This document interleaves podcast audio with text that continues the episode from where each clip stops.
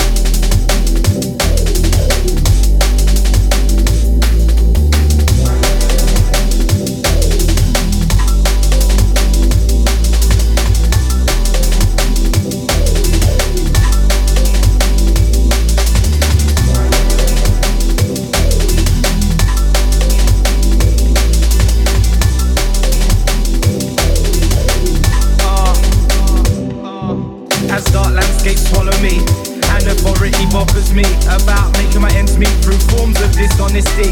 And this is coming from the gang that was hired by the government and monarchy to stamp out any hope of a democracy. And what makes it worse is this lyrical hypocrisy where every rapper thinks that they're the kid, not the rapper. And every mic chatter spit shit that don't matter. My models, why do it if you're not smiling? And if this could have made you rich, would you be still writing? I ask myself why successful is still supplying, and by what they're implying that lives are hard to lead. A good life so hard to lead or is greed their main motivation. I wanna drive it forward, the music scene, away from shallow narrow minds. And until we do this, then we're paralyzed. Then we're paralyzed. Then we're paralyzed. Then we're paralyzed.